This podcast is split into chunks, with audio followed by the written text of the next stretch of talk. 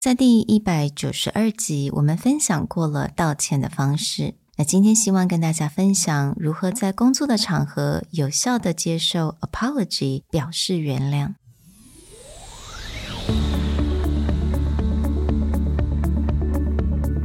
Hello，欢迎来到 Executive Plus 主管与沟通力的 Podcast。I'm Sherry, an educator, certified coach, and style enthusiast. 我相信专业有效的沟通是语言跟逻辑的完美结合。And I'm Nick, a startup consultant, corporate trainer, and late night gaming junkie. I believe great communication requires the right mindset and solid frameworks. 我们希望带给大家职场英语的技能、跨文化沟通技巧与其他能帮助您成为出色领导者的工具。Join us each week as we share our experience, research, and methodologies to take your communication and language skills from good to great.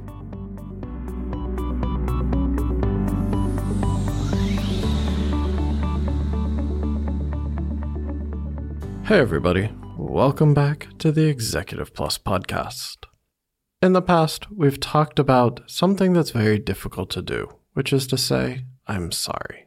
Today, we want to cover the other half, something that is equally difficult, but there's a lot less information about how to do and that is giving forgiveness. 没错，那我们最近呢就看到了一篇文章，那他就专门在讲 writing a forgiveness letter。那我觉得这个文章还蛮有趣的，因为通常我们不会觉得说这是一个很重要的 步骤，我们都会觉得说，OK，we、need to apologize if we did something wrong，但是不会想到说我们要怎么样来接受人家的 apology，或者要表示你原谅对方。但是因为在工作的场合，you know accident happened，有的时候这些事情还是会发生。那我们要该怎么样比较有效的表示你原谅对方，而且呢，你还能 move on with your life life？As a quick caveat, based on something that the article from 10% Happier talks about, is there's a distinct difference between forgiveness and reconciliation.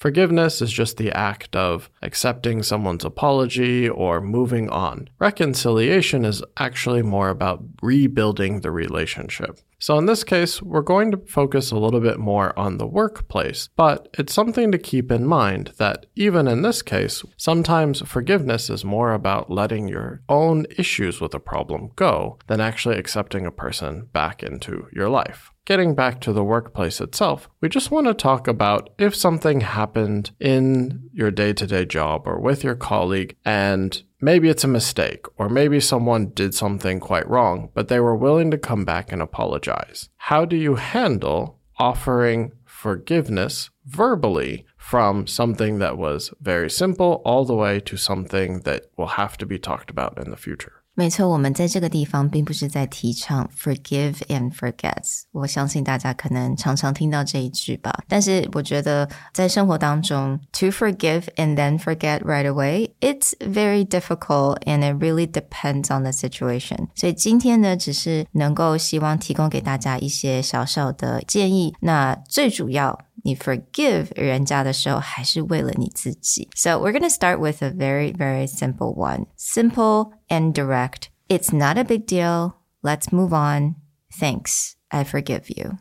The simple direct, perhaps someone just a minor infraction. They did something or said something incorrectly, but it's really no harm, no foul. There wasn't a big problem. If they come and apologize and you feel they're genuine, just simple as not a big deal. Mm. Let's move forward. 那当然还有接下来，如果你想要 recognize their effort，也就是他既然道歉了，你想要感谢他愿意做这个举动，so you can say。What you did really hurt me, but it did means a lot to me that you said sorry. So thank you for that. Or, I appreciate your apology. That means a lot to me. One of the great reasons why we recommend recognizing effort is because apologizing for something you did wrong does take a lot of effort and courage. Mm.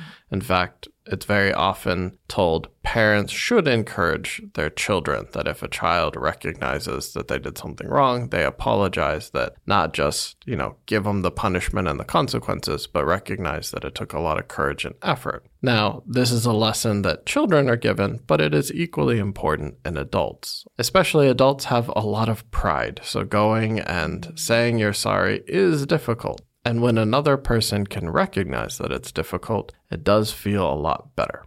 Now, sometimes forgiveness doesn't come right away, right? It does take a little time. 尤其是可能这件事情真的很伤到你, then we can be honest. 我们可以很诚实的跟对方说, I need a little bit more time right? So you can say, I appreciate your apology, but I'm still a little bit mad about what happened and I'll need a little time. So just allow me to have this time to reflect. Or, thanks for apologizing. To be honest, it's going to be a while before I feel better about things, but this does help get it started. Yeah. So I think it's really important to be honest about this and just let them know that you need time. It doesn't have to be, sure, no problem, and move on. That doesn't happen. Yeah, this bounces back to the comment that Sherry made about forgive and forget. Forgetting doesn't always come directly after forgiving, or that greater theme I talked about earlier with the idea of reconciliation. Reconciliation is more about rebuilding the relationship, but sometimes you just need to start with the apology and the forgiveness. The other parts can be figured out later. Now, the last suggestion we have is to actually tell them how we can do better going forward. So, for example, 假设说对方可能讲话对你蛮大声的, they kind of yelled at you in the meeting. Then you can say, you know, next time when you're upset with me, just schedule a time with me and let's talk it out before the meeting. Just tell them, right? 这件事情为什么 bother 你？为什么让你感到很不舒服？And then you can say, well, thanks for your apology. That does mean a lot to me. So another scenario is sometimes someone has an over the top reaction to something that you did and they take some action or they yell or they do something and later they feel really bad about their reaction. One of the ways that you can forgive them is actually recognize that whatever you were doing may have caused that frustration and you understand their reaction, but it did make you feel bad that they had this extreme version of it. So let's take a scenario where you know, someone's taking too long to get ready, the other person gets really upset because of either this happens often or they have other things on their mind and then they just leave. So, in that case, someone could say, I get that you were frustrated because I was taking too long, and I'll try to be better about that. But in the future, just check in with me instead of leaving without me. So kind of going back to what Nick said, 有的时候在这种情况，双方可能都有一点 emotional, right? And things were said and apologies happened, right? 可能互相都是说了一些可能不是非常好听的话。Then you could say we were both very emotional and we both said something we're really sorry about. So I accept your apologies and I also am sorry about what I said. In this scenario, you can always just go back to that first rule we had of being direct and simple, but in this case, it's we're good. Please just don't do it again.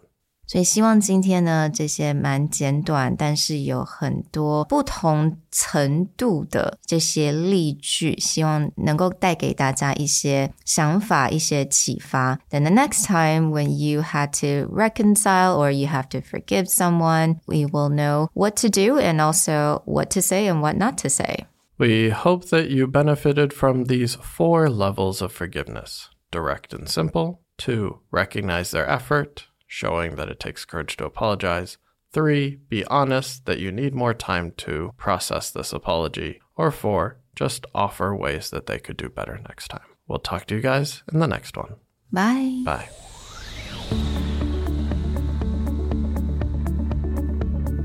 The Executive Plus podcast is a Presentality Group production, produced and hosted by Sherry Fang and Nick Howard. You can search us on Facebook, 主管英文 Executive Plus you can also find us on Instagram, Communication R&D, and email us at sherry at epstyleplus.com.